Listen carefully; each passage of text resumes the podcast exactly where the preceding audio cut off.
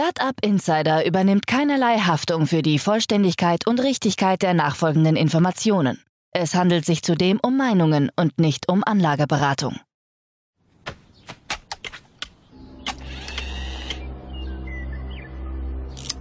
To infinity and beyond!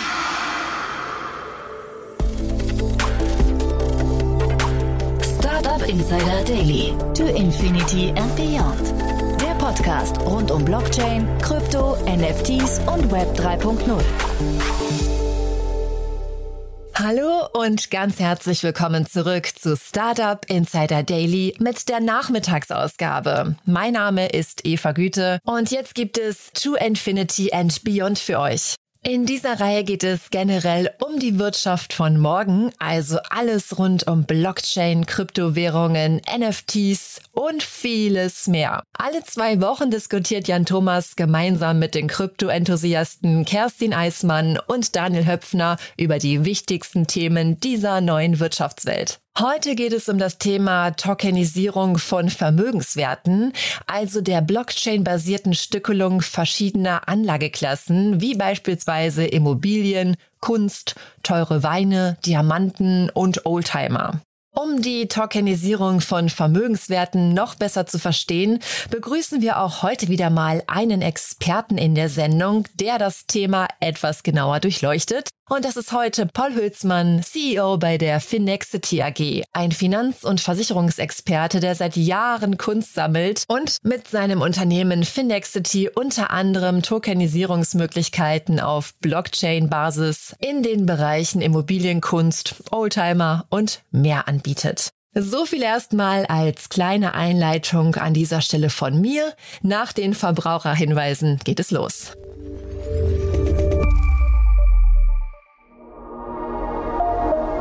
Werbung. Bringe die Buyer Experience deiner Kunden auf das nächste Level mit Emlen. Teile Sales Content dynamisch, kommuniziere in Echtzeit und schließe Deals digital ab, so einfach wie noch nie. Sichere dir jetzt deine individuelle Live-Demo unter emlen.io und begeistere deine Kunden. Das war die Werbung. Und jetzt geht es weiter mit Startup Insider Daily. To Infinity and Beyond. Also, herzlich willkommen zurück zu To Infinity and Beyond. Bei mir wieder die wundervolle Key Eismann und Daniel Höpfner. Hallo, ihr beiden. Guten Morgen. Hallo Jan, freut mich. Freue mich auch sehr, dass wir wieder sprechen. Ein tolles Thema heute mit einem tollen Gast. Vielleicht fangen wir kurz damit an, den Gast, der dann im zweiten Teil zu uns stößt, äh, kurz vorzustellen. Wollt ihr das kurz machen? Genau, wir haben heute ähm, Paul, Paul Hülsmann zu Gast. Der ist der Gründer und CEO der Finexity AG aus Hamburg. Und ähm, das ist eine der ersten Firmen, die in Deutschland ganz stark in dem ganzen Bereich Tokenisierung unterwegs sind. Und ähm, das muss man sich so vorstellen, dass man auf der Plattform ähm, Teile von Immobilien kaufen kann. Ähm, das kann man sich ja noch vorstellen, irgendwie von Immobilienfonds, aber vor allem auch irgendwie Teile von einem Oldtimer oder Teile eines, ähm, eines seltenen Diamanten oder von moderner Kunst oder so. Und ähm, das ist irgendwie so ein Riesentrend und deshalb ist ganz spannend mal zu hören, was Paul so dort sieht für die nächsten Jahre. Mhm. Weil unser Thema heute Tokenisierung von Vermögenswerten ist, ist wirklich ein abgefahrenes Thema. Und ich bin, ich habe mich da reingelesen, bin gespannt, ob das wirklich so die, weiß nicht, die, die Form von Besitz nochmal komplett auf den Kopf stellen wird. Aber das dann, wie gesagt, die zweite Hälfte von, unserem, von unserer heutigen Sendung. Wir fangen wieder immer an mit unseren News, ne? Ja, genau. Und äh, ich denke, ich darf einfach mal starten. Ich habe euch heute wieder spannende Themen mitgebracht. Ähm, zum einen bin ich darüber gestolpert, dass Christoph Jensch, manche kennen ihn, das ist der ehemalige Gründer von Slockit und quasi auch der Erfinder des ersten DAOs, über den hatten wir auch mal berichtet. Der hat heuer verkündet, dass er ein eigenes Corporate Venture Unternehmen ins Leben ruft. Ähm, also die werden sich dann auch bemühen, selber in Layer 2, in NFT-Projekte und Token Economics zu investieren. Und die sitzen auch auf finanziell gut gefütterten Schultern, würde ich sagen, hm. weil Slockit, also das Unternehmen hinter äh, Christoph Jensch, äh, wurde, glaube ich, schon 2019 zu einem guten Preis verkauft. Und er ist einfach eine Koryphäe in der Szene. Also der Mike Michael Jackson quasi der, der DAO-Community und das ist schon super. We da weiß er das, viele ja? Talente Michael wahrscheinlich. Jackson, ne? er wird von oben sagen, ja. ja. Und macht ihr das denn als DAO oder macht ihr das als klassischen Venture-Fonds? Äh, du, das weiß ich nicht, aber was ich gelesen habe, deutete nicht eigentlich auf ein DAO hin. Okay, also sozusagen äh, Back to the Roots, sozusagen den, den klassischen Weg. Mhm. Mhm. Corpus cool. Ventures heißt das äh, Projekt, ne? Ähm, und die sitzen in Deutschland oder wo sitzen die? Ähm, äh, wurde gesagt, die sitzen in Mittweida. Das ist ja so ein bisschen im, im Osten Thüringen. auch so das Silicon Valley für Krypto. Ach ja, ja cool. Also da kommt er auch her, der Christoph. Ja. Da kenne ich nur die Medienhochschule, aber die, ja, Mittweida taucht immer wieder in der letzten Zeit auf. Also von daher muss man das vielleicht sich mal auch mal ein bisschen genauer angucken. Also ein tolles Projekt und das heißt, da geht es jetzt richtig los, ja? Da geht es richtig los und ähm, die ähm, quasi sagen einfach, uns ist das, dauert das alles ein bisschen zu lange mit den Entwicklungen. Deswegen ähm, Papas Locket, Papa Christoph Jensch, ich, ich setze mich mal dahinter und ich werde jetzt die Talente alle zusammenbringen. Idee so ein bisschen ganz schnell Prototypen rauszuballern, die ganz schnell zu testen und dann mit seinem Netzwerk und auch seiner Finanzkraft weiterzuentwickeln. Ähm, wie viel da an Kapital drinsteckt, ist öffentlich noch nicht ähm, erkennbar, aber äh, wir können davon ausgehen, also der erste DAO lief ja auch aus Ethereum, äh, dass sie schon, glaube ich, ganz äh, finanzstark sind, die Truppe. Genau, also nur sozusagen kurz, nennen wir es mal ein Update. Ne? Also ähm, wir hatten ja schon öfters gesprochen über das ganze Thema Energie und dieses Proof of Work, wo man viel rechnet und dieses Proof of Stake, wo man weniger rechnet und weniger Energie braucht. Und Ethereum als einer der wichtigsten Blockchains ähm, wechselt ja sozusagen von diesem Proof of Work zu Proof of Stake und wird sozusagen grüner, wenn man so möchte. Und da gab es jetzt gerade ähm, längere Tests mit solchen Testnetzen, ähm, wo sozusagen die beiden Blockchains, wenn man so will, parallel laufen. Und jetzt ist man langsam an dem Punkt, wo man jetzt im Sommer wirklich den Schalter umlegt. Und das ist schon nochmal echt relevant, weil auf einen Schlag werden halt alle möglichen Projekte, wo irgendwo im Untergrund dann doch Ethereum läuft, halt eben nicht mehr so viel Energie verbrauchen. Ja, und damit wird sich ähm, die Geschwindigkeit wird sich wahrscheinlich erhöhen. Diese Transaktionsgebühren oder Gas-Fees, wie es so schon heißt, werden sich also, äh, also Bruchstück, äh, auf Bruchstück runterrutschen. Und ähm, sie wird halt sozusagen grün und wird nicht mehr sozusagen äh, so viel Energie verbrauchen. Und deshalb ist das schon ein wichtiger Punkt. Alle Tests sind erfolgreich abgeschlossen. So wie bei so einem Raketenstart. Ne? Alles durch, alle Checkpoints genommen. Und jetzt warten alle auf den großen, ähm, den großen Start. Und das ist irgendwann, naja, ich würde mal sagen, im aktuellen Marktsentiment werden die sich auch ein bisschen Zeit lassen, weil man natürlich eigentlich so einen großen Wechsel dann irgendwie, irgendwie announced und losstarten will, wenn auch ein bisschen gute Laune draußen ist. Mhm. Im Moment ist ja, wir hatten es ja letzte Mal gehabt, ähm, durch diesen Terror-Absturz und so auch allgemeines Marktsentiment da draußen, die Kurse halt ähm, ordentlich runtergerutscht. Und ähm, deshalb, also ich schätze mal im August, September wird dieser Merge von Eve, ähm, Eve 2 sozusagen, also da wird das sozusagen verbunden, die alte und die neue Blockchain. Ähm, und dann ist das sozusagen auf diesem Proof of Stake Prinzip. Und kann man aber sagen, dass Proof of Stake eigentlich insgesamt die Zukunft ist? Das klingt ein bisschen so, ne? Ja, auf jeden Fall. Ähm, ähm, es wird bei Bitcoin nicht zum Wechsel kommen. Das geht von, vom Prinzip her nicht. Ähm, oder gibt es halt ein paar ganz, ganz schlaue Leute. Also zumindest von meinem Verständnis geht das nicht. Aber in allen anderen neuen Projekten, die gerade kommen, wird es zumindest kein Proof of Work mehr geben. Nennen wir es mal so. Proof of Stake ist sozusagen so ähm, das Nonplusultra, was im Moment alle nutzen. Ob es wirklich das letzte, weißes letzter Schluss ist, muss man sehen, weil wir hatten ja letztes Mal darüber gesprochen, Jan, dass bei Proof of Stake ähm, werden wieder die natürlich bevorzugt, die auch viel Geld haben. Ne? Weil du ja, ähm, du, du committest sozusagen Geld, also stakes das ähm, sozusagen ähm, und versicherst, dass du sozusagen als Validator in diesem Netzwerk dafür sorgst, dass diese ähm, Berechnung oder diese, dieses Schreiben auf die Blockchain jetzt richtig ist. Und umso mehr du dort stakes, also umso mehr du dorthin legst, umso mehr kriegst du vom Kuchen ab. Das heißt, die Reichen werden reicher. Das war ja eigentlich nie die Idee sozusagen von, vom Blockchain. Da ging es ja auch immer so ein bisschen so ein Robin Hood-Gedanke. Ähm, selber gucken wir mal. Ich meine, es gibt auch andere Mechanismen. Es geht, glaube ich, nur darum, wichtig ist, weg von den energieverschwendenden ähm, Berechnungen. Ja. Hm. Und du hast ja gerade eben Terra angesprochen, das vielleicht mal als Brücke zum nächsten Thema. Man hat so das Gefühl, die Regulatoren laufen gerade so ein bisschen heiß, ne? Ja, die Regulatoren gerade in Amerika, die schauen sich jetzt einfach den kompletten Altcoin-Markt intensivst an. Die haben sich mit einer Gruppe an Experten zusammengesetzt, Klammer auf, die meisten Experten waren eher Bitcoin-Maximalisten, Ähm, aber lange Rede, kurzer Sinn. Also die Kryptoregulierung äh, diskutiert gerade, ob man eigentlich die meisten Altcoins nicht als äh, Wertpapiere klassifiziert. Und wir haben das in der letzten Folge auch ein bisschen diskutiert. Es geht ja schon los. Es gibt jetzt schon ein längeres Gerichtsverfahren, auch gegen Ripple. Jetzt ermittelt die SEC auch noch gegen Binance, immer wegen den gleichen Gründen, ähm, dass sie sagen, die ganzen Altcoins außer Bitcoin ähm, sollte man als Wertpapiere klassifizieren.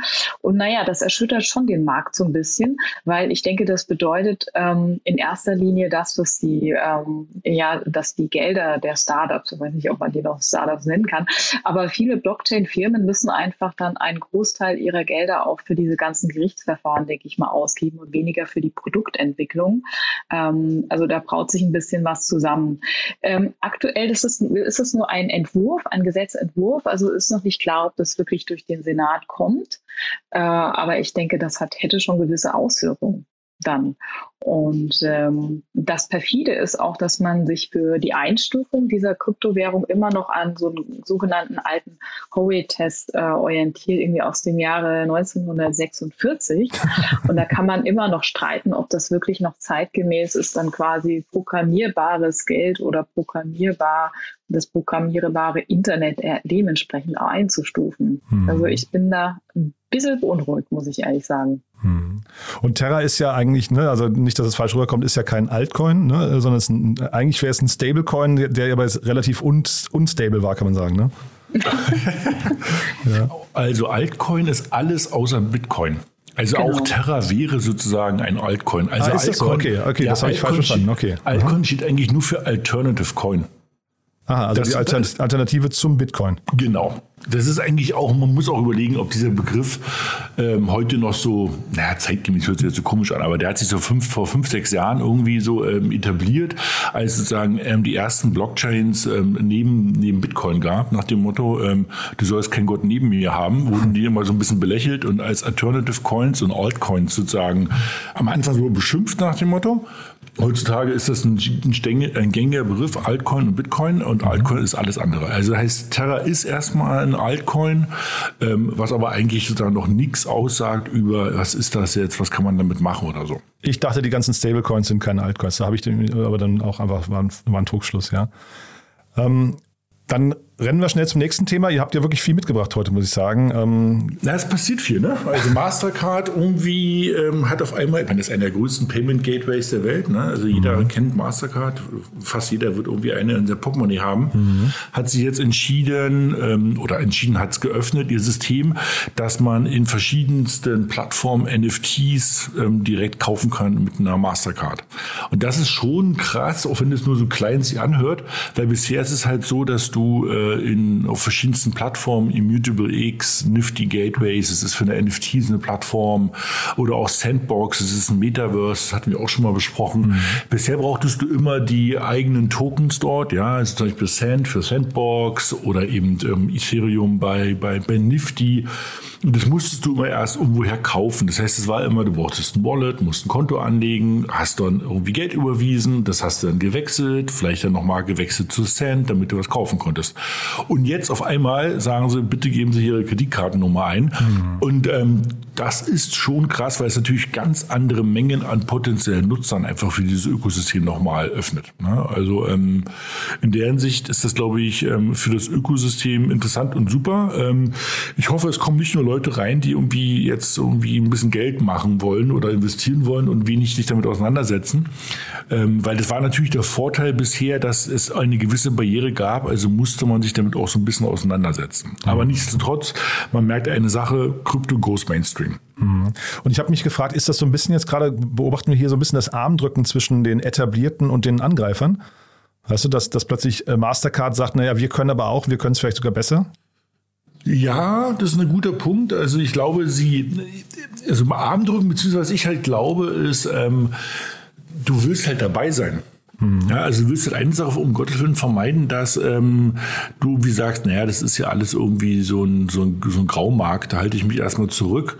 Und ähm, aber irgendwann ist der Markt zu groß und du kommst nicht mehr rauf. Ja? Und in deren Sicht ähm, werden jetzt, glaube ich, früh sozusagen die Claims abgesteckt. Ne? Jetzt ist Mastercard erstmal dabei, mal gucken, wann die Visa Card, Amex, Diners und die anderen kommen. Ich glaube, darum geht's gerade, ja, in der aktuellen Phase. Aber interessant ist, was ich daran spannend finde, also du hast schon gesagt, wir haben viele News und das stimmt auch. Ähm, der Markt ist erstmal bearish, also der Markt geht gerade ein bisschen runter, ähm, also ob Tech-Aktien, normale Aktien oder Krypto. Mhm. Aber die Player sind halt alle noch dabei. Ne? Mhm. Also die sind halt, ähm, die, die, die, also die machen einfach unverdrossen alle Mann weiter. Ne? Und das ist schon eigentlich ganz spannend. Ja, du hast das Ganze ja schon mhm. mal verglichen, Daniel, mit der Zeit so um die Jahrtausendwende, ne? Also mhm. die erste Dotcom-Phase erstmal. Jetzt gibt es vielleicht gerade die erste, so die, so die, die Parallele zur Dotcom-Krise, aber eigentlich danach sind ja erst die richtig großen Unternehmen entstanden. Ne? Ähm, das heißt, also eigentlich, vielleicht hat man jetzt hier auch gesehen, die Leute haben die Prinzipien verstanden, die Technologien und jetzt plötzlich kann man darauf aufbauen, möglicherweise mit, ja, weiß nicht, mit, mit etablierten Modellen äh, rechnen eigentlich, ne?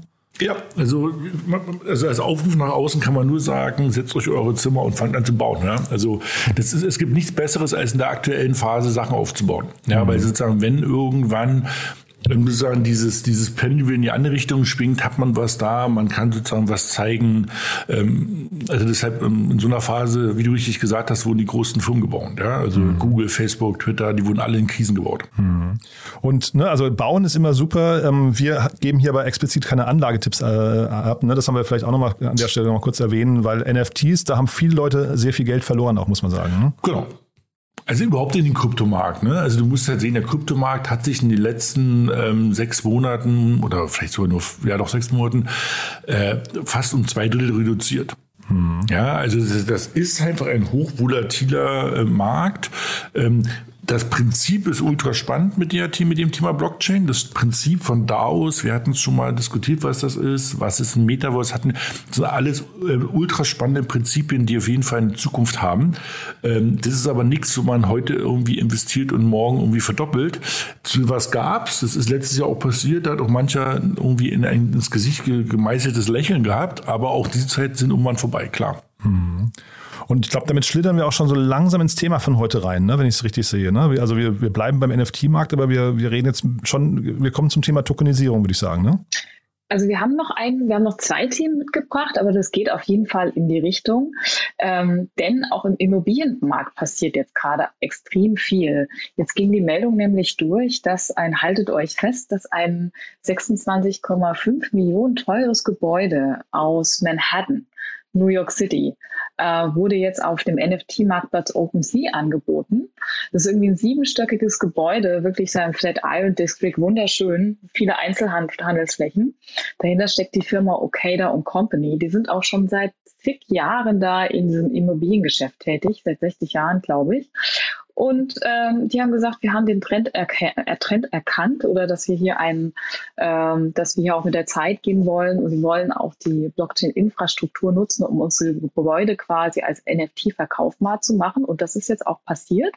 Ob sich schon ein Käufer gefunden hat, das ist noch nicht ganz klar. Aber jetzt kann man quasi auch schon Häuser verpackt als NFT auf OpenSea erwerben. Ähm, so wie ich das verstanden habe, also man kann das NFT erwerben auf OpenSea. Das ist jetzt noch nicht direkt quasi, dass man dann auch das Haus besitzt, weil die ganzen Prozesse im äh, quasi im Maschinenraum, also die Standardprozesse, ne, Handelsregister und so, das ist noch nicht ganz klar. Aber der Käufer hat quasi damit die äh, Option, äh, die Immobilie dann gemeinsam mit der Immobilienfirma auch kaufen zu können. Mhm. Und das ist aber jetzt noch keine Tokenisierung, weil da geht es um das gesamte Gebäude. Da geht es um das gesamte, das gesamte Gebäude ist quasi schon auch also ein non-fungible, ein non-fungible Token. Also es ist mhm. eigentlich auch ein, ein Token, ein einzigartiges Gebäude. Und wenn sowas, also, ja, Entschuldige, ja. Das, das ja. ist ja auch das echte Gebäude, ne? Also ich glaube, da, da gab es ja, ganz witzige Kommentare, wo manche geglaubt haben, man kriegt halt äh, irgendein witziges JPEG irgendwie von den Gebäuden für 26 Millionen. Nee, man hat halt das echte. Ne? Mhm. Das ist schon. Aber ich meine, das zeigt ja, wo es hingeht. Ne? Also das ist schon ganz spannend. Also ja, das wollte ich fragen, Daniel. Glaubt ihr an solche Prozesse? Ist das jetzt die Zukunft der Immobilienwirtschaft dann auch? Na, das Interessante ist ja, nun stell dir mal vor, ähm, das ist ja sozusagen programmiert. Ne? So, als nächstes gehst du, findest du eine Bank, die sagt, pass auf, ähm, mit 20 Prozent oder 30 Prozent Eigenkapital, den Rest machen wir über ein Darlehen. Ähm, und als Sicherheit hinterlegen wir dieses NFT. Und jede Mieteinnahme, die kommt, wird ähm, vielleicht in Krypto gezahlt. Ich mache es mal sozusagen gleich ein bisschen plastisch. Und davon geht erstmal alles an die Bank, bis das irgendwie getilgt ist. Das heißt, du kannst diesen ganzen Prozess komplett automatisieren.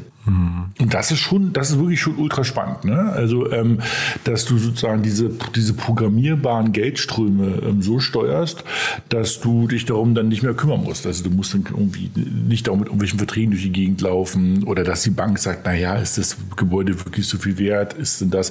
Ich würde mich gerne irgendwie in, in, ins Grundbuch vorne mit eintragen lassen, mhm. dann schießt du wieder zum Notar, das kostet wieder 10.000 oder bei dem Haus bestimmt irgendwie eine halbe Million. Du sagst du, verdammte Axt, ne? Mhm. Das fällt natürlich dann irgendwann alles weg. Das heißt, es ist, glaube ich, noch ein Weg. Ähm, ich glaube, wir werden als Deutschland damit äh, wahrscheinlich nicht die Ersten sein. Mhm. Aber wenn ich so ein bisschen Richtung Osten gucke, also Estland, Lettland, äh, Litauen, die sind ja bei sowas sehr äh, vorn dabei und auch im europäischen Rechtsraum. Da bin ich mal gespannt, wie lange es dauert, bis du dort nicht wirklich eine rechtssichere und für rechtlich verbindliche Immobilientransaktion pur auf Krypto, also damit NFT abwickeln wirst. Und das mhm. wird kommen. Jetzt kennst du aber als Investor natürlich auch dieses ganze Thema FOMO. Ne? Ähm, das ist ja irgendwie, ähm, das begleitet ja, glaube ich, jeden Investor, vor allem in der VC-Welt. Und ich habe so ein bisschen auch mit dem, mit dem Blick auf das Gespräch davor, auf das Thema davor mit, äh, mit Mastercard, ja, so ein bisschen die Sorge, dass halt plötzlich diese Affektkäufe viel, viel leichter werden. Weißt du, dass Leute einmal sagen, ach krass, da gibt's ein Gebäude für 26 Millionen, ich kaufe das jetzt, ohne dann halt irgendwie so die, also ne, wenn man das kann, äh, so die Due Diligence, die eigentlich bei sowas erforderlich wäre, die Sorgfalt irgendwie äh, gewahren zu lassen. Ne? Auf jeden Fall. Und das wird, glaube ich, auch das Thema, äh, was man auch mal ansprechen kann, gleich mit unserem Gast, mit Paul. Weil, ähm, also, ich hatte jetzt die 26 Millionen zumindest nicht in kleinen Schein rumzuliegen. Ja. Aber, ähm, nein, aber wenn du es jetzt tokenisierst, stell dir mal mhm. vor, dass, das würde es jetzt geben in 10.000 Teilen. Mhm. Dann ist halt ein Teil auf einmal, ähm, ich sag mal in Anführungsstrichen, nur zweieinhalbtausend Dollar wert. Das mhm. kann man sich dann schon eher leisten. Und da gebe ich dir recht, da kannst du fast irgendwie aus einer Effekthandlung irgendwie meinen, das ist jetzt aber eine total super Idee. Ähm, Freitag Freitagabend mit Freunden in der Kneipe und danach fragst du dich Sonntagmorgen, was hast du denn eigentlich gekauft? Genau, und, ähm, ja. ja. da gebe ich dir recht. Ja. Das ist ähm, auf jeden Fall ähm, das ist sozusagen auf jeden Fall auf der anderen Seite. Ähm, das hat jetzt erst mit der Technologie nichts zu tun, sondern es hat was mit, mit Menschen zu tun, aber ja. Hm. Ja, nee, aber genau, es ist halt nur noch ein Klick weg, ne? Ja. Da würde ich aber direkt äh, rein, reinklicken. Das ist ja so ein spannendes Problem ähm, so ein spannendes Problem kann vielleicht auch wieder von einem Startup auch gelöst werden. Dass man sagt, vielleicht ab einer, ab einer gewissen Summe muss die Ehefrau dann auch nochmal signieren mit ihrer Wallet oder eine dritte Person oder so. Mhm. Ähm, ja, das ist eine gute Idee, Kay. Stell dir vor, ähm, vielleicht Ehefrau, ja, oder eben, wo du sagst, ich habe hier so mein, mein Gewissen. Ne? Mhm. Also das ja. ist hier irgendwie ähm, der, der, der, der, nüchterne Freund, ne? der ja. immer bei denen immer alles halb leer ist. Der sagt, ah, nee, das ist doch schon wieder eine blöde Idee, Daniel. Mhm. Und den hast du, der muss, da, der muss das confirm. Das ist eine super Idee, genau. Ja. Da finden viele Deutsche auf jeden Fall eine neue Anstellung. Ja. Sehr cool. Du dann mit Blick auf die Uhr, unser letztes Thema noch, bevor wir dann unseren Gast begrüßen. Ähm, JP Morgan spielt auch noch mit, ja? Ja, die machen jetzt gleich nochmal alles ganz groß. Ja. Ne? Also JP Morgan, ähm, jetzt kommen wir wirklich in den Bereich Tokenisierung. Also vielleicht, um da mal kurz zwei Worte zu sagen, was heißt das Tokenisierung? Man hat ein Asset, also wie zum Beispiel eine Immobilie oder ähm, eine Maschine oder ein, ein, Kunstwerk. Das kann man ja jetzt schlecht einfach teilen. Ich kann ja jetzt irgendein Kunstwerk von Picasso nicht zerschneiden. Das wird zumindest ärgerlich. Bei Immobilien geht das auch schwer. Bei Banks geht es auch, ja. Gibt es Streifen, stimmt. Ja, genau. Das heißt, ähm, und da kaufst du aber sozusagen einen Anteil. Ja? Mhm. Also das ist wie so, so ein, ähm, wie so ein, früher in den 70ern hat man sowas Timeshare genannt nach dem Motto, so Nutzungsrechte. Ne? Ähm, und da bei dieser Tokenisierung hast du halt Inhaberrechte, ja, also ein Tausendstel, ein Zehntausendstel. Das kennt man von Immobilienfonds oder in anderen Bereichen. Und das wird jetzt aber so gemacht, dass es halt eben du dieses Bezugsrecht oder dieses Anteilsrecht an, an dem, am Banksy, Picasso oder an der Immobilie jetzt nicht immer nur über den Weg verkaufen kannst, über den du den gekauft hast, was ja bisher immer so von allen so ein bisschen ja, so irgendwie mit so einem Geschmäckle ist. Ne? Dann kriegst du deinen Anteil in dem Immobilienfonds, kriegst du den nicht los oder von dem Kunstwerk, dann sagt dann der, ähm, der, der Galerist, ja, also es gibt gerade keine Nachfrage, aber damit hast du auf einmal einen offenen Markt, weil du ein standardisiertes Produkt hast. Ne? Also mhm. du hast es durchstandardisiert und ähm, das ist dieses Thema Tokenisierung, ja, also ein Tausendstel einer Wohnung oder eines Hauses oder eben einer, einer ganzen, eines ganzen Stadtbezirkes und ähm, JP Morgan ähm, ist jetzt gerade dabei, dass in, in Singapur richtig offiziell auf den Weg zu bringen, indem die das halt auch mit, mit, mit, mit Geldmarktfonds machen und Staatsanleihen machen und ähm, in diesem Bereich groß einsteigen wollen. Das heißt, sie wollen große Vermögensgegenstände tokenisieren. Und in letzter Zeit auch ganz spannend, wir hatten ja das Thema DeFi schon mal. DeFi ist ja das Thema Decentralized Finance, wo es auch um, ich, ich, ich verleihe Geld oder, ähm, ne, oder ich lege Geld an, also ich bekomme Zinsen oder ich zahle Zinsen geht. Und ähm, JP Morgan würde es gleich wieder so weit treiben, dass sie sagen, ich kann für solche Geldgeschäfte, wo ich mir Geld leihe, ähm, diese tokenisierten Immobilien oder andere tokenisierten ähm, Assets als Sicherheit hinterlegen. Ja, also ich kaufe ähm, für 5000 Euro mir ein Tausendstel einer Wo eines Hauses, ähm, was 5 Millionen kostet ähm, und das beziehe ich über komplett digital über die Blockchain von einer Webseite, die JP Morgan betreibt und kann danach diese 5000 Euro auch gleich anlegen ähm, und kriegt dafür eben ähm, irgendeinen Zins. Ja, und das heißt, ich digitalisiere den kompletten Prozess von Asset kaufen, Teil davon kaufen und ähm, das auch wieder irgendwo anzulegen. Weil bisher kann ich ja einen Immobilienfonds oder einen Anteil eines Immobilienfonds oder einen Anteil eines Gemäldes nicht irgendwo anlegen. Ja, und mhm. ähm, ich glaube, das kann man jetzt auf jeden Fall auch gleich mit Paul mal besprechen, weil das ganz spannend ist, ähm, weil die tokenisieren ja auch ähm, so ganz interessante, einzigartige Assets. Bisher kann ich die halt nicht beleihen oder irgendwas damit machen. Mal sehen, ähm, was er dazu sagen wird wird. Mhm. Ja, ich finde, das ist eine wundervolle Gelegenheit, um Paul ins Gespräch reinzuholen. Ich sage mal herzlich willkommen, Paul. Moin, moin. Hi. Danke für die Einladung. Schön, dass du da bist. Grüße dich. Ähm, ich würde mich freuen, wenn du kurz mal ähm, dich, den Werdegang ähm, vorstellst. Der ist ja auch ganz spannend und ähm, mal zwei, drei Worte zu Finexity und diesem Thema Tokenisierung machst. Und danach werden wir dich mit Fragen löchern. Sehr gerne, Daniel. Dann vielleicht zwei, drei Worte kurz zu mir. Paul Hülsmann, Co-Founder und CEO der Finexity AG. Deutschland geboren, lange Zeit in England gelebt, ähm, Finanzen auch in England studiert, hatte das große Glück, zwei berufliche Stationen in Bangkok und Singapur zu haben, äh, bis ich dann Ende 2016 zurück nach Deutschland gekommen bin. Habe damals als äh, unter anderem als Vorstandsassistent als Global, vom Global Chief Controlling Officer gearbeitet, größtenteils äh, Corporate M&A Deals ähm, bewerkstelligt und in meiner letzten Instanz, äh, die auch Teile mit dem Startup-Bereich dann überschnitten hatten, ähm, ging es darum, einen globalen Inkubator für einen Konzern aufzubauen. Es war eine sehr, sehr spannende Thematik, ähm, weil man A, die Startup-Welt kennengelernt hat, aber B, auch sein ganzes Wissen aus dem MA-Bereich einsetzen konnte. Und das aus meiner Sicht noch viel spannendere war tatsächlich, dass wir von den 14 Beteiligungen, die wir damals eingegangen sind, sechs schon im Blockchain-Bereich waren. Das heißt, wir haben uns recht früh mit der ganzen Thematik äh, Blockchain auseinandergesetzt, um zu verstehen, wie kann ich die Technologie sinnvoll einsetzen, damit ich am Ende einen Mehrwert für den Endkunden beziehungsweise in unserem Fall den Endinvestor habe. Wir sind dann Ende 2018 ähm, haben wir uns getrennt vom Konzern. Ich habe in der Inkubatorzeit meinen Co-Founder Co Henning Wagner, unserem CTO, kennengelernt. Ähm, Henning kommt aus der IT-Welt hat eine sehr, sehr starke ähm, Historie auch in der IT-Welt geschaffen, war sieben Jahre lang Projektleiter beim großen Systemintegrationshaus und äh, das zu verbinden mit meiner Fintech oder beziehungsweise meiner, meinem Finanz-Know-how war dann der Schritt für die Selbstständigkeit. Wir verfolgen die Vision, auch wie manch andere an dem Markt, zu sagen, dass wir alle Assetklassen, insbesondere alternative Kapitalanlagen, die der Privatanleger heute nicht zeichnen kann aufgrund von hohen Kapital Eigenkapitalanforderungen, Informationsasymmetrien, Verwaltungsaufwand und wirklich geringer Liquidität beziehungsweise Fungibilität der einzelnen Assets, diese Assetklassen für den Privatanleger zu öffnen. Warum? Weil man historisch gesehen über diese Assetklassen ein ganz anderes Alpha beziehungsweise Rendite auf Portfolioebene erzielen kann.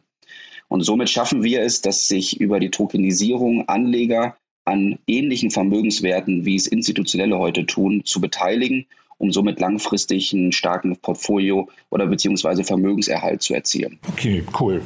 Und wie, wie groß, also was gibt es denn bei euch? Machen wir es mal ganz praktisch. Also Immobilien habe ich verstanden. Was, ja. was kann ich noch kaufen? Genau. Also oder, oder, oder, oder, mich beteiligen, ja. ist es ja eher. Ne? Ich weiß gar nicht, wie man es nennt. Ja. Kaufen. Ja. Wir sind äh, Ende 2018, wie gesagt, ähm, haben wir mit der Finexity AG gestartet, hatten dann im Oktober 2018 unsere erste Finanzierungsrunde abgeschlossen mit knapp einer Million Euro von Business Angels, was uns ermöglicht hat, das Regulatorische als auch das Technische weiterzuentwickeln. Ähm, nach einem Jahr aktiver Abstimmung mit der Aufsicht konnten wir dann Ende 2019 die erste Tokenisierung ähm, durchführen. Das war damals eine, eine klassische Wohnimmobilie Hamburg als A-Stadt, also einer der sieben großen Städte in Deutschland, aber da in der C-Lage, also klassisches Entwicklungsgebiet, Jenfelder Au. Ähm, wir haben vier Wohneinheiten gekauft für einen Kaufpreis von damals, ich glaube, knapp 2,3 Millionen Euro.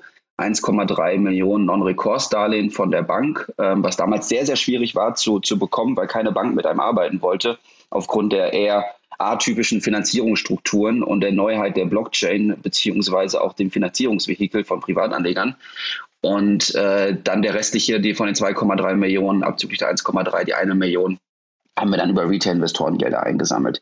Wir haben damals äh, für die erste Platzierung drei Monate gebraucht, um diese eine Million einzusammeln. Wenn man das vergleicht mit einem Projekt, was zwei Jahre später war, haben wir 1,4 Millionen innerhalb von drei Tagen eingesammelt. Warum? Weil wir einen extrem starken Track Record aufgebaut haben im Immobilienbereich, aber auch in den anderen Assetklassen, wo ich gleich ein bisschen was zu erzähle ähm, und somit auch das Vertrauen der Anleger einfach gestärkt ist. Und ich glaube, das ist auch einer der wichtigsten Aspekte, wenn ich mir angehört habe, was ihr gerade schon ein bisschen im Podcast beleuchtet habt. Am Ende ist die Tokenisierung ein Vehikel, um den Finanzbereich effizienter zu gestalten, um Privatanlegern andere Opportunitäten zu öffnen, ähm, wo sie noch nie Zugang zu hatten, auch nicht über geschlossene Beteiligung ähm, oder geschlossene Fonds von damals, ähm, weil einfach das Vehikel ein ganz anderes ist, was wirklich Liquidität fördert und äh, die durch die digitale Abwicklung kleinere Investitionssummen aufge aufgenommen werden können. Und somit glaube ich, dass dass das Entscheidende auf Tokenisierungsebene nicht nur die Technologie ist, sondern am Ende auch die Asset-Entscheidung. Ähm, nach einem Jahr aktiver, aktivem ähm, Immobilienankauf bzw. Refinanzierung ähm, haben wir uns dann Ende 2020 dazu entschieden, weitere Assetklassen mit aufzunehmen. Das war immer in Planung, weil wir gesagt haben, wir müssen ein gesamtes Portfolio-Allokationsthema für den Privatanleger abdecken. Somit kam Kunst hinzu ähm, Kunst auch darüber hinaus gewachsen. Ähm, ich persönlich sammle jetzt seit, seit, knapp acht Jahren aktiv Kunst. Ähm, haben, wenn man auf Portfolioebene schauen würde, ist es leider ein viel zu großer Anteil, aber es hat für mich auch eine große emotionale Rendite. Ähm, deshalb ist es eine sehr, sehr spannende Assetklasse aus meiner Sicht. Und das sehen heute auch viele Vermögensverwalter bzw. Family Offices so. Wenn man sich den neuesten Deloitte Report anschaut, ist ein Durchschnitt zwischen 5 und 10 Prozent des gesamten Vermögens heute von Family Office in Kunst investiert, weil es einfach eine Asset-Klasse ist, die eine geringe Korrelation zu vielen anderen hat und ich somit da auch krisensicherer investieren kann. Wir sind dann im März 2021 weiter expandiert, Fine Wine Beteiligung tokenisiert, äh, das sowohl auf Single Asset Ebene als auch auf Portfolio Ebene. Ähm, wir haben dann im Mai Diamanten hinzugenommen, im August Oldtimer und wir arbeiten weiterhin an weiteren Asset Klassen, die zur gesamten Portfolioallokation von UHNWIs, also jene mit einem freien Vermögen von über 30 Millionen US-Dollar gehören. Das ist ja ganz spannend. Aber jetzt mal für mich nur mal, also ich beteilige mich dann ähm, irgendwie, weiß nicht, 50 Leute an ein paar Flaschen Wein die kriegen wir aber nicht, sondern die lagert ihr richtig. Ne? Also jetzt mal um zu den praktischen genau. Themen zu kommen. Ja, ja ist genau richtig. Also wenn man den Prozess einmal anschaut, ähm, wir haben ein großes Glück, dass wir ein gutes Netzwerk haben in den verschiedenen Assetklassen über unser Aktionärsnetzwerk, was uns auch von vielen anderen unterscheidet. Ähm, wir kriegen Sachen angeboten, wir machen in-house eine Prüfung ähm, jener Anlagemöglichkeiten, entscheiden dann im Investmentkomitee, ob wir sie ankaufen und wenn es dann angekauft ist, was wir in den meisten Fällen vorfinanzieren für die Anleger, ähm, was natürlich auch ein bisschen zur Sicherheit beiträgt. Das heißt, die Projekte werden nicht rückabgewickelt. Ähm, Insofern die angekauft sind, dann gehen sie in die Lagerung und in, weil jetzt mal beim Weinthema liegen unsere Weine zum Beispiel in Bordeaux im Zollfreilager oder in London. Ähm, hängt ein bisschen davon ab, dass wir für jedes Produkt, was wir ankaufen, auch direkt einen Exit-Channel haben. Ja, weil ich glaube, in den mhm. ganzen Bereich, im alternativen Bereich, ist extrem wichtig, von Anfang an Exit-Channel zu planen, weil die Märkte an sich illiquide sind. Das heißt, ich muss mir am Anfang Gedanken machen, wie kann ich eigentlich den Vermögenswert wieder verkaufen? Denn kaufen ist einfach, Verkaufen ist schwierig in den Bereichen. Mich würde mal interessieren, lieber Paul, also ihr habt ja wirklich spannende Projekte, sowohl im Immobilienbereich, jetzt hast du auch noch erwähnt, ähm, Wein und Kunst. Wie kommt ihr denn quasi an diese sensationellen äh, großen Pro äh, Projekte? Weil das eine ist die Technologie, Blockchain, die alles effizienter macht. Das habe ich gekauft, aber quasi sozusagen euer Funnel. Ja, ja, unser Funnel, wir haben damals, als wir gegründet haben, auch aus der Historie raus, was für Erfahrungen wir damals gesammelt haben, ähm, ob das jetzt äh, über Corporate Venture Capital oder klassisches Venture Capital war, war immer das Thema zu sagen, wir müssen uns im Finanzierungsbereich ein extrem starkes Netzwerk von Asset Providern, also jene, die die Assets heute halten, aufbauen, damit wir am Ende ähm, ich sage mal, wettbewerbsfähig sind und mit den Großen mitspielen können, wenn es um die Qualität der Assets geht.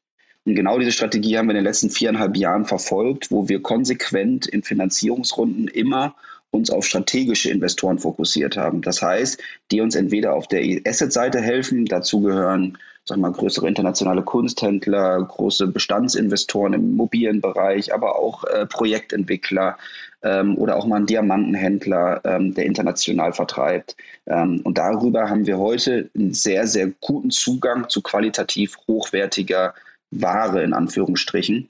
Deshalb sind wir eigentlich, ich sage mal, in, in den ganzen Bereichen in, ähm, im Sachwertebereich kann man oder ist die größte Marge bei den Händlern. Und wenn ich als Händler auftrete und Akt oder dann den Anlegern Zugang zu Händlerware beschaffe und die dann von der Marge des Händlers profitieren, werde ich langfristig große Chancen für eine attraktive Rendite haben. Und das haben wir in der Vergangenheit auch bewiesen. Ähm, wir haben jetzt neuest ähm, eine Investition, die wir vor, ich glaube, das waren jetzt neun Monaten angekauft haben. Ein Kunstwerk konnten wir erfolgreich verkaufen für eine realisierte Rendite nach Kosten von knapp über 30 Prozent. Also annualisiert sind wir bei über 40 Prozent für unsere Anleger. Und diese Renditen sind möglich, wenn man den richtigen Zugang hat beim Ankauf, aber auch die Exit-Channels am Anfang baut. Und ähm, das ist das, was uns eigentlich größtenteils auch im Investment-Team beschäftigt. Ja. Also wenn man sich unsere Firmenstruktur anschaut, knapp über 40 Mitarbeiter, davon sind 50 Prozent Tech, 50 Prozent Fin und im FIN-Bereich zwölf Leute, die sich aktiv mit den Märkten beschäftigen. Hm. Darf ich mal kurz fragen, wenn man jetzt, ähm, ich weiß nicht, ein Hundertstel von einem Picasso oder so erwirbt, äh, habe ich dann hinterher dieses, bin ich in der Lage, dieses Hundertstel auch zu traden? Also ist das quasi, kann, kann ich mir das vorstellen bei euch auch wie so eine Echtzeitbörse, wo dann die ganze Zeit Leute irgendwie mhm. ihre Anteile verkaufen und, und da hin und her handeln? Ja, also generell muss man dazu sagen, dass natürlich je größer das, das Projekt äh, beziehungsweise das emittierte Tokenkapital, äh, desto höher auch die Liquidität, ja, weil es einfach ähm, mehr Käufer, potenzielle mehr Käufer und potenziell mehr, mehr Verkäufer gibt. Das heißt, beide Seiten müssen betrachtet werden.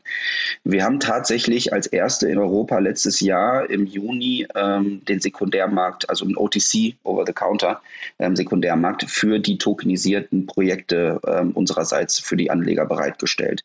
Ähm, mittlerweile wurden knapp, ich sag mal, 15, 16, 17 Prozent aller Token, die wir je emittiert haben, wurden bis dato über einen Sekundärmarkt gehandelt. Das heißt, es ist eine gewisse Liquidität da. Was aus meiner Sicht aber langfristig Liquidität, jetzt nicht nur auf unseren Marktplatz bezogen, sondern allgemein im Markt fördern wird, sind zwei Sachen. Ähm, ich glaube daran, dass eine Liquidität natürlich durch Volatilität gestützt wird und Volatilität kann nur dahin kommen, wenn ich ähm, immer wieder neue ich sage mal Net Asset Values, also was ist der wirkliche Wert meines Tokens zum aktuellen Zeitpunkt darstelle. Das machen wir mittlerweile ähm, für unseren Beispiel einmal im Monat. Also einmal im Monat geht der Emittent hin und bewertet das Asset neu ähm, um dann den Anlegern zu zeigen, ja, es gab Auktionsergebnisse, liebe Anleger, die kann man transparent einsehen. Es gab zum Beispiel im, im Weinbereich die aktuellen Marktpreise über LiveX. Also LiveX ist die, die größte Börse im Weinbereich ähm, von B2B-Händlern. Das ist nichts B2C-artiges. Und da kann man Listenpreise von B2B-Händlern einsehen etc. pp, um einfach Gefühl für den Marktpreis zu bekommen. Ähm, da gibt es aber auch wirklich Preise, die da getradet worden sind. Im Immobilienbereich gibt es dann digitale Gutachten, die wir unseren Kunden pro Monat zur Verfügung stellen, ähm, was auch auf, ähm, wo wir dann einen guten Kooperationspartner haben im, im Artificial Intelligence Bereich, der das bereitstellt. Und ich glaube, das ist ein ganz wichtiger Aspekt, einfach diese Transparenz in den Markt zu kriegen, weil normalerweise, ich sag mal, ich mache, wenn ich jetzt eine Immobilie selber halte, mache ich vielleicht alle zwei bis fünf Jahre ein Gutachten, sofern die Bank keine, keine Refinanzierungsmaßnahmen an, anstoßt ähm, von meiner Immobilie. Das heißt, ich bin gar nicht so informiert, wie es um den wirklichen Wert meiner, wie es um den wirklichen Wert meiner Immobilie steht. Durch unsere Plattform gibt es viel mehr Transparenz und somit auch mehr Liquidität in dem Markt. Und der zweite Punkt, den ich stark sehe, ist, man muss Market Maker Strukturen etablieren. Also Market Maker, die wirklich in die Märkte gehen, äh, sich mit dem Thema auseinandersetzen und auch Kaufangebote und auch dann später Verkaufsangebote wieder stellen. Okay. Paul, ich habe noch eine Frage. Ähm, jetzt ja. sagt ihr ja auch, das ist sozusagen also Tokenisierung, äh, das, was wir auch als Thema heute haben. Ist denn jetzt ähm, der Anteil am Wein oder am Diamanten oder der Immobilie, ist das jetzt richtig auf der Blockchain? Und wenn ja, was nutzt ihr denn da jetzt? Mal so, so ein kurzer Blick unter die Motorhaube sozusagen bei euch. Ja, ähm, ja. Wie, wie kann man sich das vorstellen? Also man, bei der Tokenisierung ist es bei uns so, dass wir kein Bruchteilseigentum machen, ähm, weil das auch in vielen Bereichen gar nicht so funktionieren würde. Aufgrund der Regulatorik, also Anlageschwellen, ähm, maximal bis 100.000 kann ich das durchführen. Das wird bei uns nicht funktionieren, weil die Projekte einfach größtenteils viel größer sind. Ähm, und auf der anderen Seite, ich kann auch richtig 1.000 Leute ins Grundbuch eintragen. Also bis diese Evolution wirklich ankommt auf signifikanter Asset-Ebene, insbesondere im Immobilienbereich, wo wir heute hohe Kaufnebenkosten haben, wird es aus meiner Sicht noch ein bisschen dauern, wobei man schon erste Beispiele zum Beispiel in Schweden etc. pp. vorfindet. Ähm, das heißt, ähm, wir auf der Seite der Anleger emittieren quasi schuldrechtliche Anteile an einem Asset. Ja, es gibt jemanden, der das Asset hält, das sind Zwecksgesellschaften und die begeben schuldrechtliche Anteile. Und der Anleger hat somit einen hundertprozentigen Anspruch auf zum Beispiel die Mieteinnahmen, die erwirtschaftet werden oder auch am, am Ende der Exit-Erlös, wenn zum Beispiel Immobilie verkauft wird und ich habe jetzt eine Immobilie für eine Million gekauft, für 1,5 Millionen verkauft, die 500.000 Ertrag werden dann mit den Anlegern 80-20 geteilt. Das heißt, wir sitzen immer mit den Anlegern im gleichen Boot. Ähm, also 80 Prozent an die Anleger und 20 Prozent an uns. Ähm, auf der Blockchain-Seite es, ist es wirklich so, dass wenn das Produkt strukturiert wird, digitale Anteile beziehungsweise sogenannte Smart Contracts ähm, programmiert werden und diese Smart Contracts versuchen wir so weit wie möglich auszugestatten, damit es auch im Asset Management effizient ist. Also da geht es um Kapitalertragssteuer, ähm, dass man auch Informationen vom Anleger auf der Blockchain führt, die einfach das Asset Management deutlich erleichtern, wenn es um Zinszahlung geht, wenn es um Abstimmung geht ähm, und wenn es um anderweitige Themen, ich sag mal Re Renovierungsthemen, Ankaufsthemen und so weiter, ähm, dann am Ende, wo Absprachen nötig sind mit dem Anleger, potenziell je nach Ausgestaltung des Tokens. Ähm, mhm. Ich habe die Möglichkeit, ich sag mal, die, die Blockchain, die wir einsetzen, ist äh, Ethereum. Das heißt, ähm, auf Ethereum ähm, läuft, haben wir, betreiben wir unsere eigene Blockchain. Das ist die Finexity Blockchain. Das ist quasi eine Side Note der Ethereum Blockchain. Warum machen wir das? Weil wir im Blockchain-Bereich noch zwei, drei größere Probleme im Public-Bereich sehen versus dem Private Permission-Bereich. Unter anderem GDPR als auch Transaktionskosten. Und mit unserer Lösung haben wir einfach dem Anleger oder ermöglichen wir es dem Anleger von 0% Transaktionskosten zu profitieren. Macht Sinn, verstehe. Ich hätte, lieber Paul, mal eine ganz äh, profane Frage auch. Du hast ja auch diese Exit-Channel schon äh, erwähnt. Wenn ich jetzt eine Immobilie habe ähm, und möchte jetzt, ich brauche unbedingt wieder Liquidität, ähm, wie mache ich das? Wie läuft das wirklich dann ab? In Bezug mhm. auch auf die nötige Liquidität habe ich eine Lock-up-Period. Vielleicht kannst du das nochmal ein bisschen an einem Beispiel erläutern. Ja, sehr gern. Also wenn man einmal den ganzen Lifecycle von einem Asset anschaut, äh, es wird am Anfang entweder vorfinanziert oder wir haben Optionsrechte, dann strukturieren wir das digitale Wertpapier, ähm, alles 100% rechtskonform, dann wird das Wertpapier auf unserem Marktplatz gestellt, beziehungsweise vorher werden die Token programmiert und dann haben die Leute, die oder die Investoren haben die Möglichkeit, über den Primärmarkt ähm, sich an dem Asset zu beteiligen, über die Tokenstruktur. Wenn das 100% finanziert ist, das Projekt, dann gibt es eine Periode von knapp 20 Tagen. Ähm, das hat den Grund aufgrund von Widerrufsrechten von Privatanleger 14 Tage. Und dann haben wir sechs Tage Zeit noch für die Tokenausgabe. Das heißt, das Projekt wird geschlossen, 20 Tage, davon 14 Tage Widerrufsfrist. Sechs Tage später werden die Token ausgegeben und in die, an die Wallets der Anleger verbucht. Ähm, in dem Moment, wo sie verbucht sind, startet auch direkt der Sekundärmarkthandel. Das heißt, ich habe die Möglichkeit, dann direkt wieder meinen Token zu verkaufen. Ich habe keine anderweitigen Locker-Periods, ähm, wie man zum Beispiel aus dem offenen Immobilienfondsbereich kennt, von zwei, zweieinhalb mhm. Jahren und habe somit auch direkt eine Liquidität auf dem Sekundärmarkt. Ähm, es ist tatsächlich so, dass wir bei einzelnen Projekten wird zum Premium, zum aktuellen Net Asset Value gehandelt und bei anderem zum Discount. Das ist immer je nachdem, wie hoch das Angebot und auch die Nachfrage auf dem Sekundärmarkt ist. Ähm, es gibt keine Garantie bei uns zum aktuellen Zeitpunkt, wo man sagen kann, ich habe die Möglichkeit, ich sage mal 5% unter dem aktuellen Net Asset Value zu verkaufen. Aber an solchen Möglichkeiten arbeiten wir aktuell in-house. sodass man als Anleger später auch die Möglichkeit hat zu sagen, ja, ich weiß, dass ich jederzeit verkaufen kann zu einem kleinen Discount zum Net Asset Value. Ja? Ähm, das sind aber weiter, das sind weitere Themen, die uns langfristig beschäftigen werden. Hm.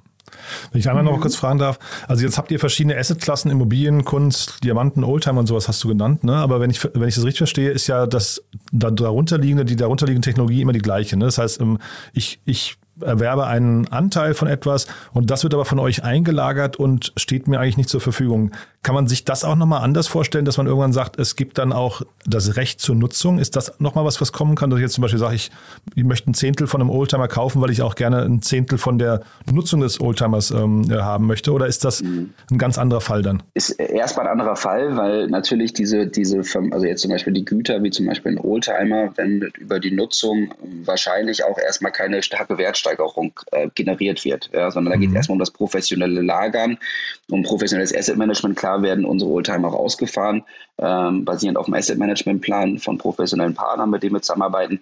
Aber die reine Nutzung davon ist erstmal nicht da. Woran wir tatsächlich arbeiten, sind Themen, wie einem Nutzungskonzept als Investor auf Immobilienebene. Also mhm. eigentlich Timeshare 2.0, aber ganz anders abgewickelt. Ja. Mhm. Das wird auch tatsächlich ähm, oder ist potenziell eine neue, neues, neue Business Area für uns, die wir, die, die wir uns gerade annehmen, aber das nicht im deutschen Bereich, sondern eher im ausländischen Immobilienbereich. Ähm, da sehe ich starke Potenziale beziehungsweise auch Synergien, die damit entwickelt werden können zwischen, ich sag mal, Utility Tokens und Security Tokens. Und das ist das Spannende auch, was uns, wo ich glaube, dass da Mehrwerte entstehen können über die Blockchain, ja, und wo die ganzen Payment-Strukturen digital abgewickelt werden können.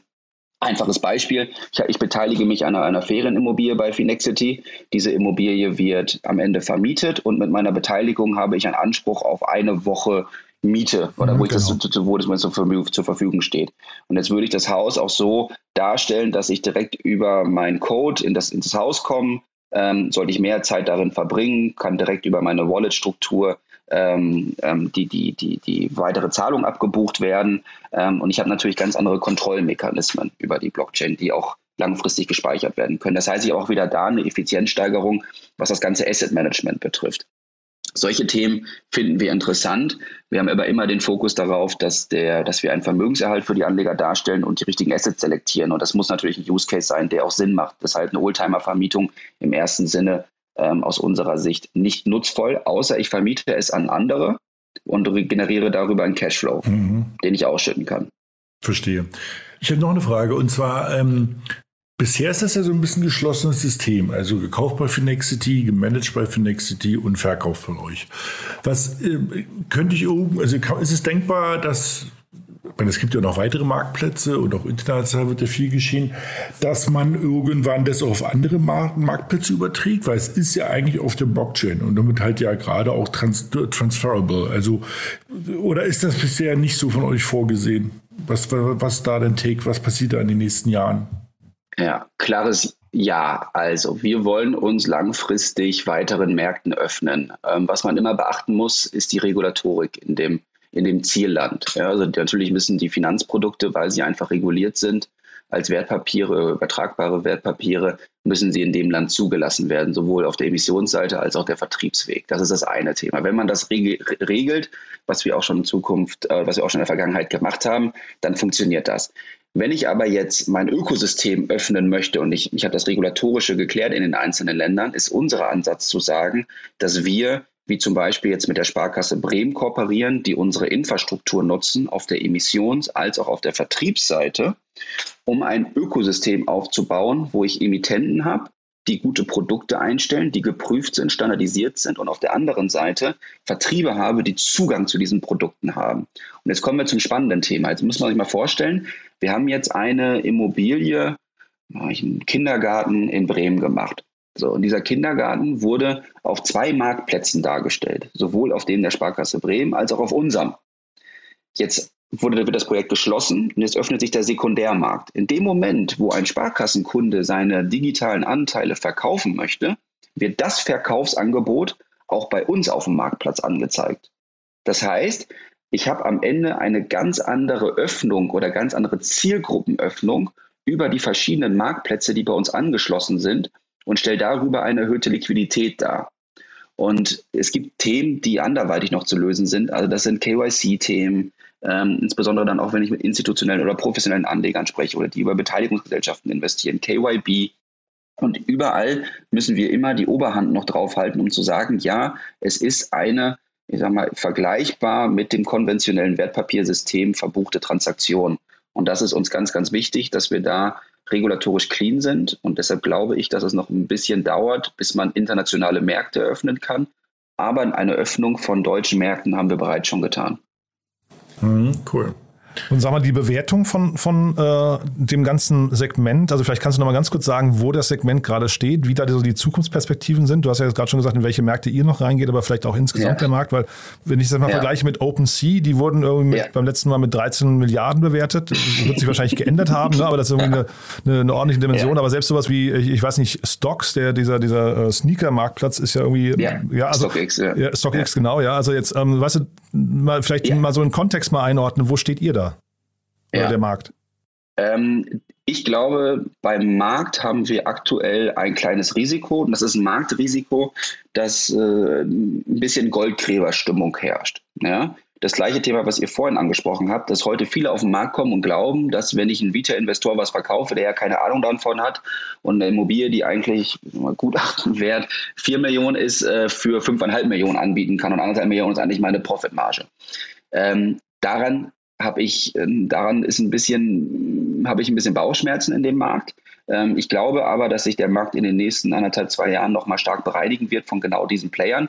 Und wenn man Innovation sich anschaut, das war damals, es ist mit allen Wellen so. Ja, ich habe am Anfang äh, einen riesen Hype, dann kommen alle auf den Markt und dann werden 80 Prozent des Markts bereinigt und dann habe ich die seriösen Player, die langfristig erfolgreich sein werden. Und ich glaube, wir sind jetzt gerade auf der Phase, wo wir stark am Hype sind Hättet ihr mich vor zwei Jahren gefragt, hätte ich nicht geglaubt, dass wir heute schon so stark im Markt sind, ähm, also der, sich der Markt so stark etabliert hat.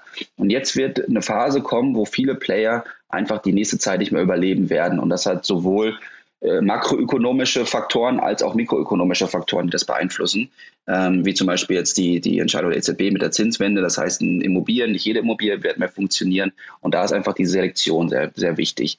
Ähm, was das ganze Thema Security Token betrifft, glaube ich, dass wir auch in den nächsten Jahren durch die Professionalisierung in dem Bereich ähm, einen st starken Marktzuwachs sehen werden auf Transaktionsebene ähm, und auch auf, ähm, ich sag mal, Willig, Willigkeit der Investorenebene. Das heißt, ähm, wir haben in den letzten zwei Jahren extrem viel auch mit unseren Investoren Education-Perspektiven durchgebracht. Das heißt, wir haben viel darüber erzählt, was heißt Tokenisierung, was sind die Vorteile, was sind aber auch ein bisschen die Nachteile, damit man den Investor ordentlich über die Chancen und Risiken von solchen Produkten aufklärt.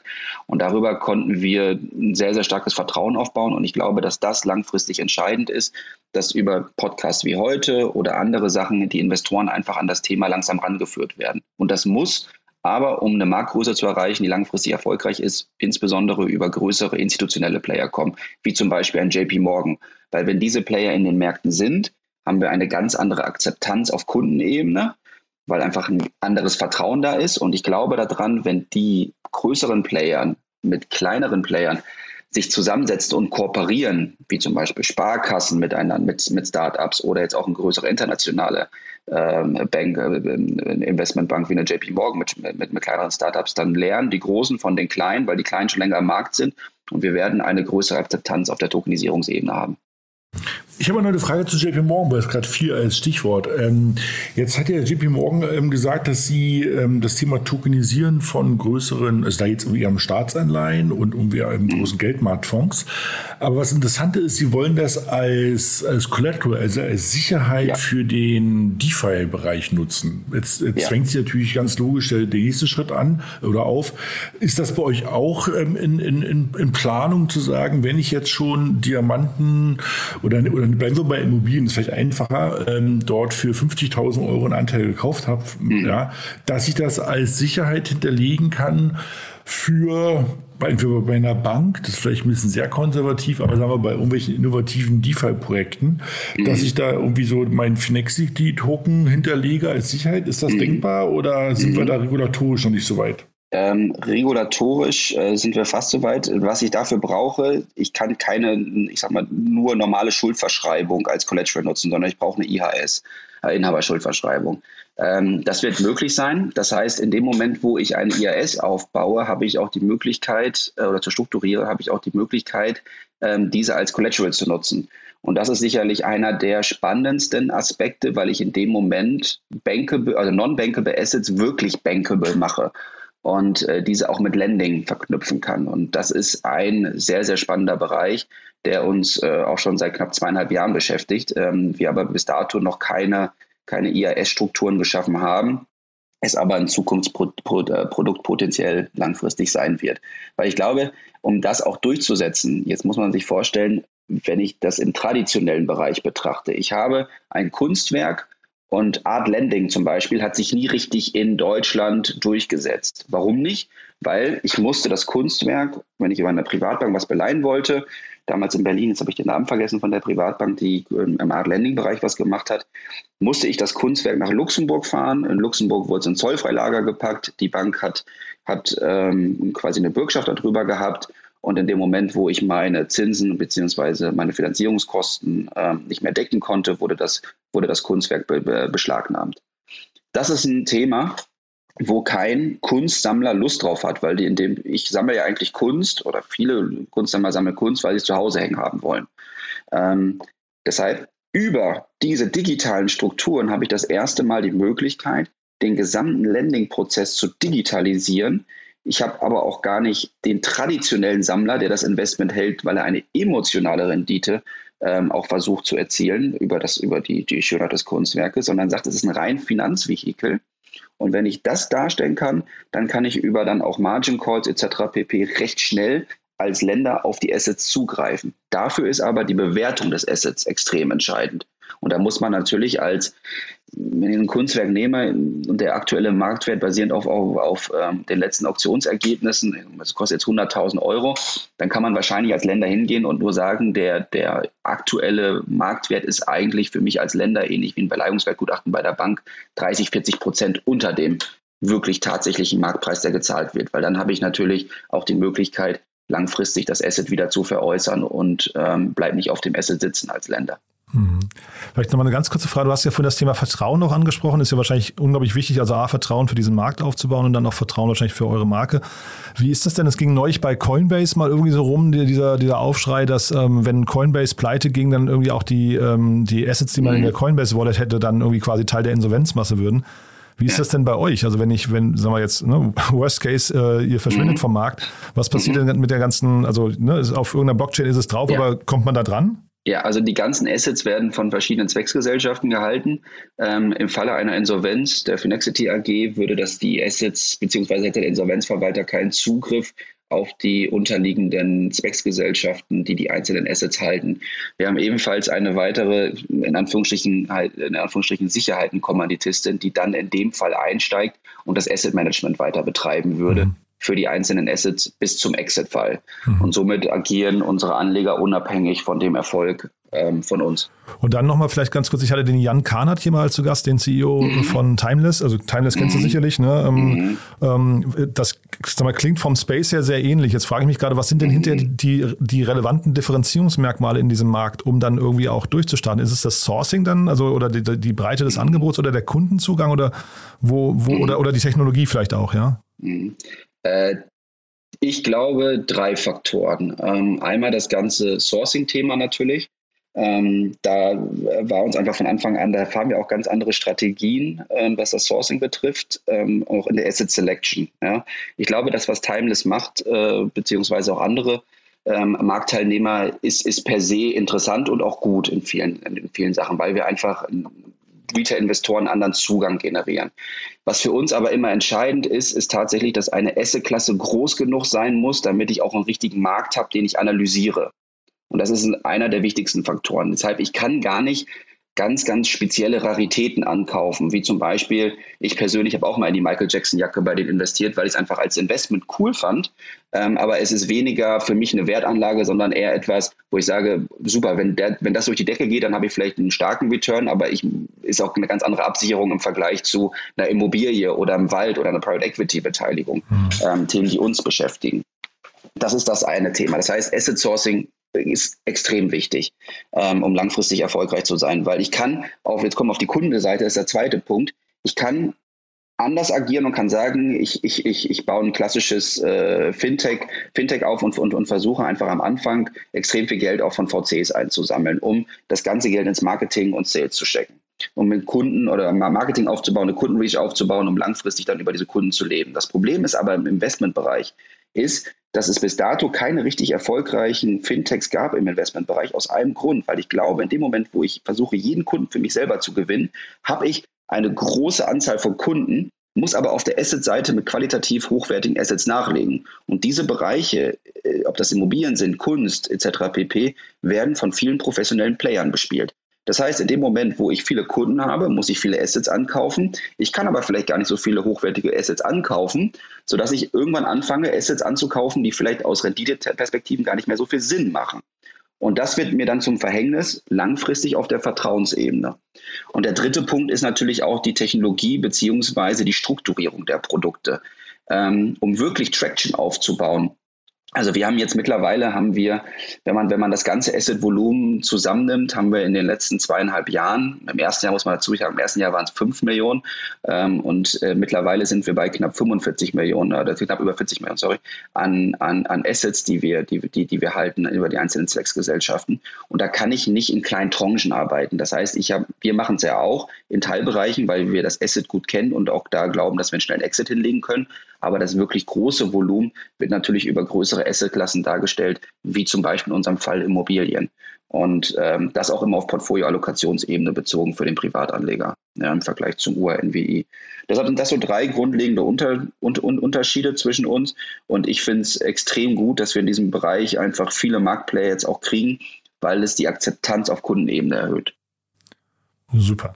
Dann würde ich fast mal sagen, mit Blick auf die Uhr bis hierher erstmal. Äh, Paul, ich fand das mega spannend, muss ich sagen. Wahrscheinlich haben wir es jetzt irgendwie, ich glaube, relativ gut durchleuchtet, wahrscheinlich noch nicht vollumfänglich. Aber ähm, ich finde, es war ein sehr, sehr guter Eindruck. Danke, dass du da ja, warst. Ähm, sehr gerne. Äh, okay, Daniel, habt ihr noch abschließende Fragen? Nö, also du hast es super erklärt und ich bin sehr gespannt, was da in diesen ganzen Tokenisierungsbereich in den nächsten Jahren kommt. Und ich glaube, das ist alles erst der Anfang.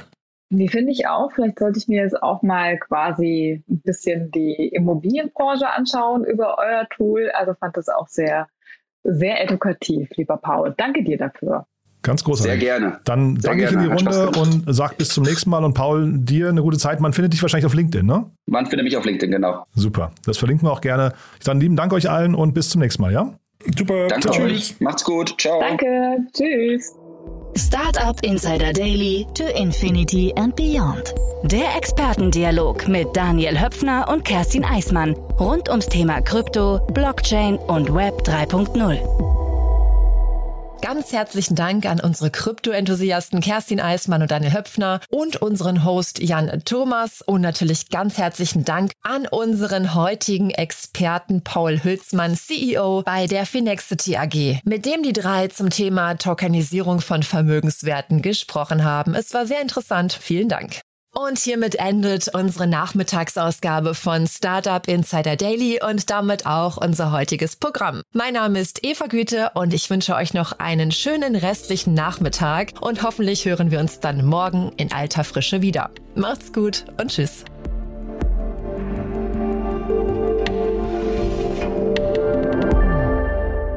Das war Startup Insider Daily, der tägliche Nachrichtenpodcast der deutschen Startup-Szene. Weitere Nachrichten erhält man in unserem täglichen Newsletter. Jetzt kostenlos abonnieren auf www.startupinsider.de.